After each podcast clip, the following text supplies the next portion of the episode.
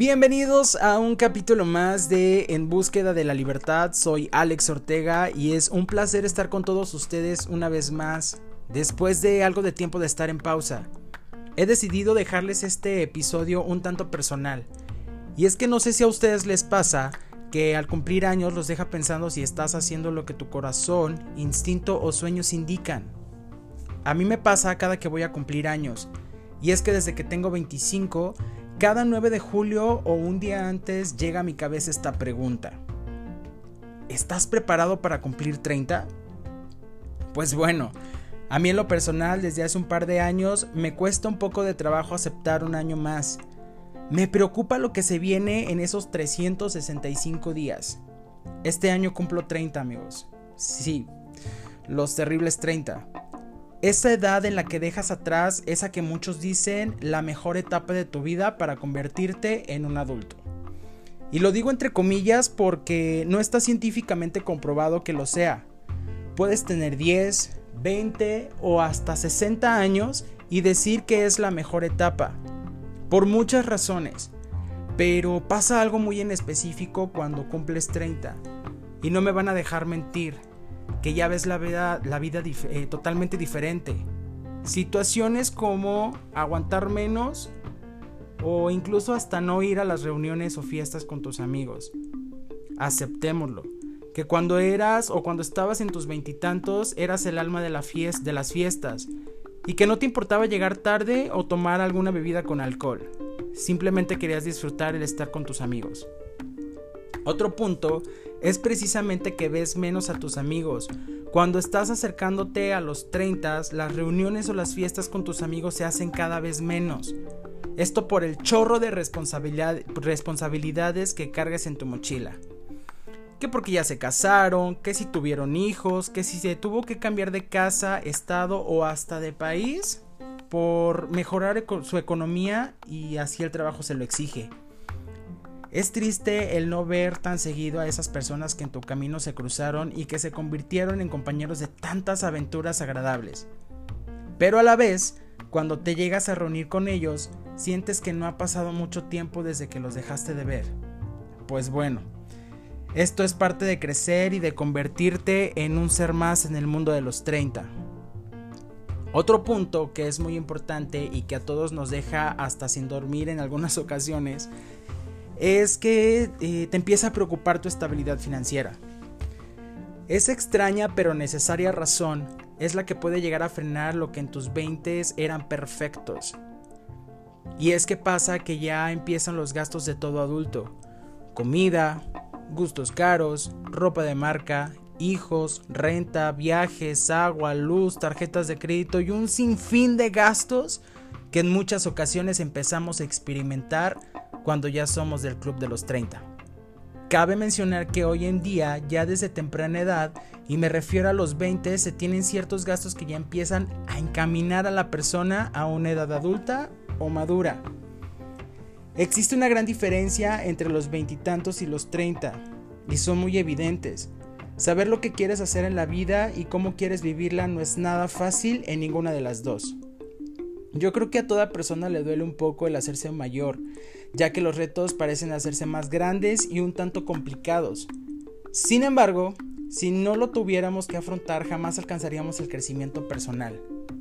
Y esto pasa porque, aunque digan que los 30 son los nuevos 20, desde que naces hasta que te mueres, la vida te pone pruebas que no puedes entrar a menos que quieras avanzar.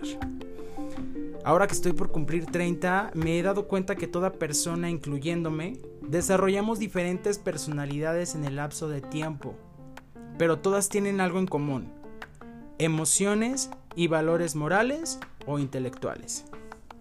Imaginemos que esta transición de tener 20 y 30 es como una obra de teatro. Vaya manera de comprobarlo, ¿verdad? En donde tener 20 es como el ensayo, donde puedes llevártela un poco relax, tener tantas reuniones dentro y fuera del recinto y donde cometer errores te dará las herramientas para no fallar en la misma situación, sin que te importe el que dirán. Justo, ¿no? Pues cuando entras a los 30 es totalmente diferente. Es ya estar en escena, el día del estreno de, de tu obra llamado Vida. En la que si cometes algún error tienes que improvisar de la mejor manera posible ante un público demasiado exigente. Y por eso lo comparo con una obra de teatro. Tus 20 son un ensayo para la vida adulta y los 30 son tu verdadera actuación en directo. Cuando entras a la edad adulta, también súmale que te preocupa la presión de siempre verte joven. Por lo que el tener 20 te importaba un carajo porque sentías que te faltaban muchos años para llegar a pensar en qué tratamiento puedes llegar a utilizar para verte y sentirte bien. Pero ojo, también en muchas de las ocasiones, conforme vas creciendo, llegas a convertirte en la versión más hermosa y auténtica de tu persona. Así que sí amigos, le damos el beneficio de la duda a cuando dicen que los 30 son los nuevos 20. Ahora, ¿qué pasa con las relaciones amorosas que vives entre los 20 y los 30? De aquí podemos sacar hasta un libro si quisiéramos o una enciclopedia, pero no. Son totalmente diferentes cuando estás en los veintitantos y que justo en esta edad vives el amor totalmente a la ligera y te dejas flechar por Cupido hasta por el actor o la actriz de televisión. Llegas a pensar que el primer novio o novia es el amor de tu vida y que solo lo, necesitas a él o ella para ser feliz. Todo lo ves más bonito. En algunas ocasiones te obsesionas tanto por la persona que no quieres saber de nadie ni de nadie más. Y esto pasa porque estás totalmente enamorado o enamorada. Sin duda aquí yo creo que sí es la mejor etapa. Pero ¿qué pasa en las relaciones cuando ya te acercas o ya estás en los 30? Sientes que necesitas una estabilidad emocional en pareja.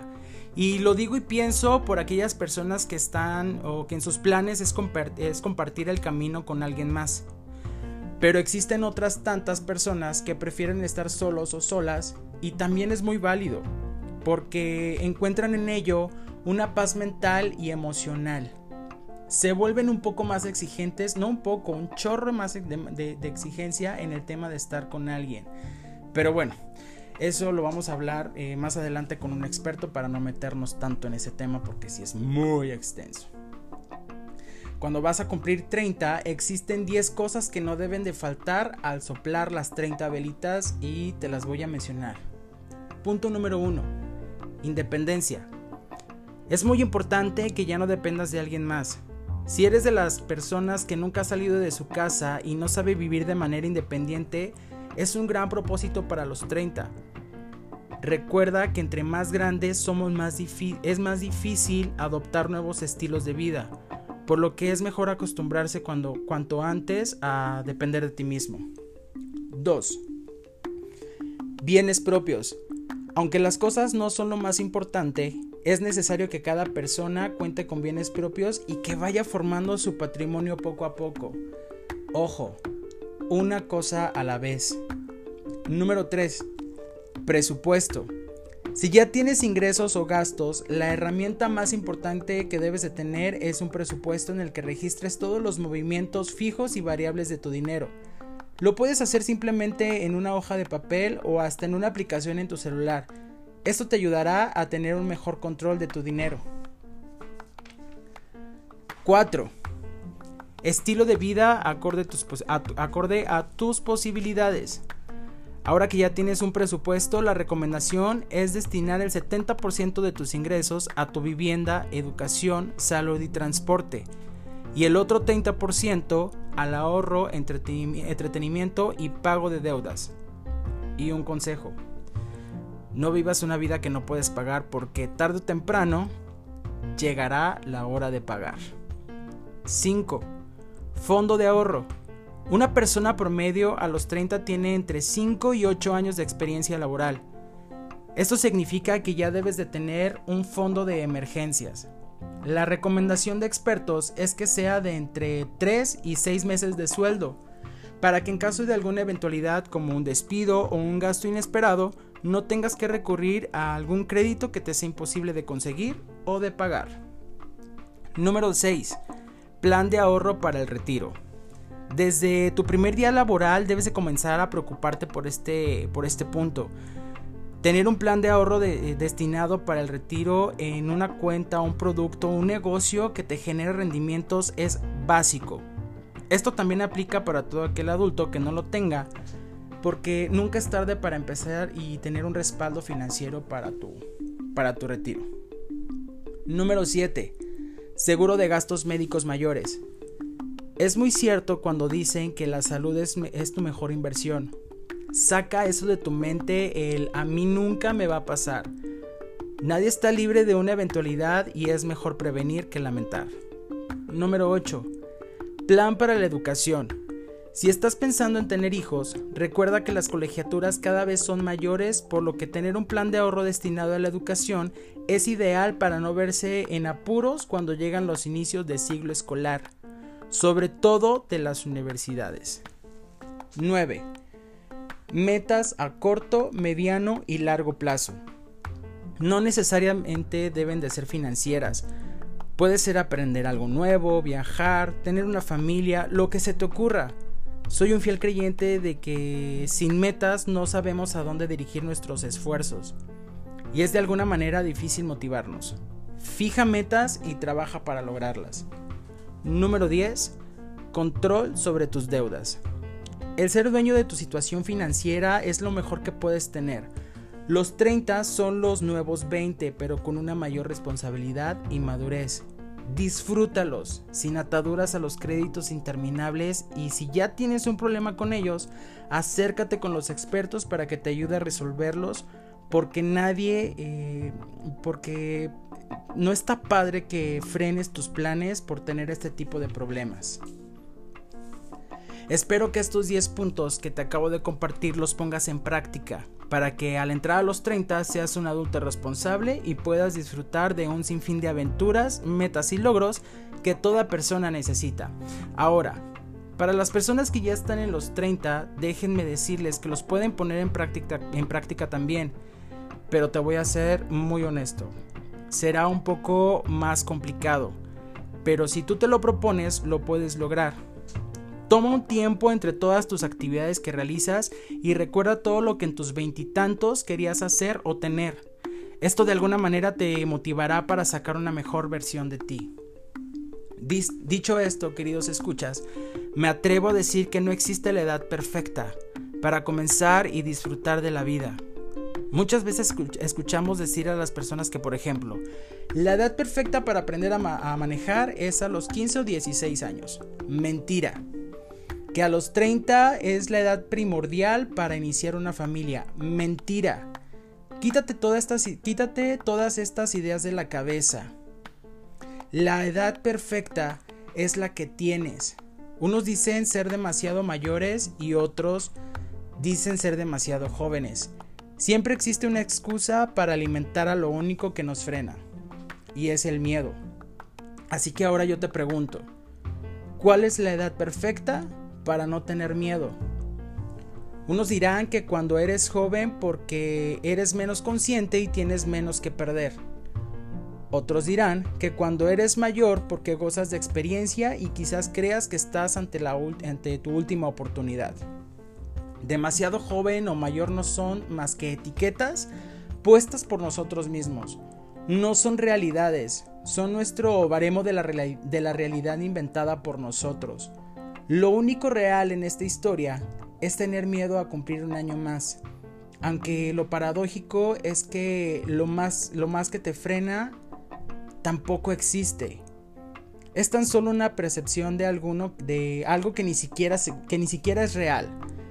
Algo que ni siquiera has experimentado y que además es algo muy aceptable en cada persona. Así que amigos y amigas de En búsqueda de la libertad, si aún te paraliza el cumplir años, saltemos juntos por encima de ese miedo y que estoy completamente seguro que cuando, que cuando lo hagas serás una persona capaz de afrontar cualquier situación tengas la edad que tengas. Disfruta de, tu de cada día de tu vida, pero no pierdas más el tiempo, porque todavía estás a tiempo. Recuerda que un pequeño paso puede llevarte a tener algo enorme y maravilloso. Recuerda esto y grábatelo bien en tu cabeza. La edad perfecta es la que tienes. Te agradezco mucho por haberme haberte tomado el tiempo de escucharme y de formar parte de esta gran comunidad que poco a poco estamos formando. Te espero con ansias en el siguiente episodio, no sin antes recordarte que nos puedes seguir en nuestras redes sociales, Facebook como En Búsqueda de la Libertad y en Instagram como En Búsqueda de la Libertad Podcast. Soy Alex Ortega y nos escuchamos en el siguiente episodio de En Búsqueda de la Libertad.